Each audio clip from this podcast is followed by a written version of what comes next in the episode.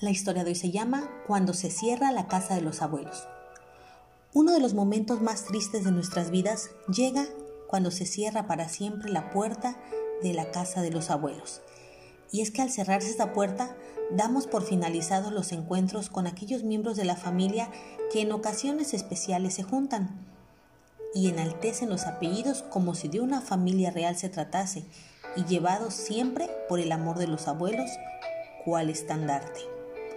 Cuando cerramos la casa de los abuelos, damos por terminadas todas las tardes de alegría con los tíos, primos, nietos, sobrinos, padres, hermanos e incluso aquellos novios pasajeros que se enamoraron del ambiente que allí se respiraba.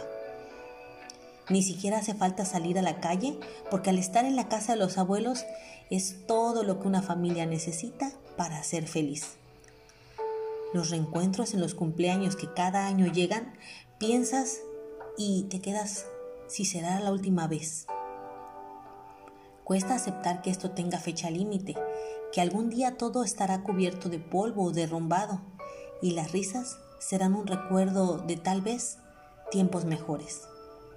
El año pasa y mientras esperas estos momentos, sin darnos cuenta, pasamos de ser niños abriendo regalos a sentarnos junto a los adultos en la misma mesa, jugando desde el postre del almuerzo hasta el cafecito de la cena, porque cuando se está en familia el tiempo no pasa y ese café es sagrado. Las casas de los abuelos siempre están llenas de sillas. Nunca se sabe si un primo traerá una novia o a un amigo o un vecino, porque aquí todo el mundo es bienvenido. Siempre habrá una ollita de café o alguien dispuesto a hacerlo y saludas con un ¡Ajo! a la gente que pasa por la puerta de la casa de tus abuelos, sean desconocidos o no, porque la gente de la calle es la gente de tu pueblo. Cerrar la casa de los abuelos es decir adiós a las canciones y dichos de la abuela y a los sabios consejos del abuelo, al dinero que te dan a escondidas de tus padres, como si de una ilegalidad se tratara, a llorar de risa por cualquier tontería o a llorar por la pena de los que se adelantaron demasiado rápido. Es despedirse también de la emoción de llegar a la cocina, destapar y encontrar una ollita de frijoles o de disfrutar esas picaditas de ese día.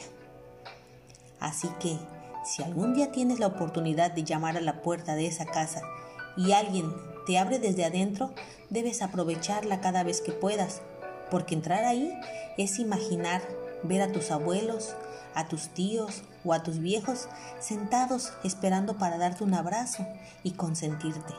Es sentir la sensación más maravillosa que puedas tener en la vida. Si resulta que ahora nos toca ser abuelos y ya nuestros padres no están, nunca perdamos la oportunidad de abrir las puertas a nuestros hijos, a nuestros nietos y celebrar con ellos el don de la familia, porque solo en familia es donde los hijos y los nietos encontrarán el espacio oportuno para vivir el misterio del amor a los demás y a todos los que nos rodean. Disfruten y aprovechen la casa de los abuelos mientras puedan, pues llegará un momento en el que la soledad de sus paredes será lo único que encuentres y pensarás, ¿por qué se fue todo tan deprisa?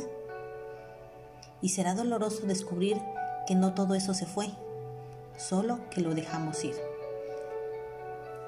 Hay veces que yo pienso, ¿cuánto daría por un minuto más con el abuelo?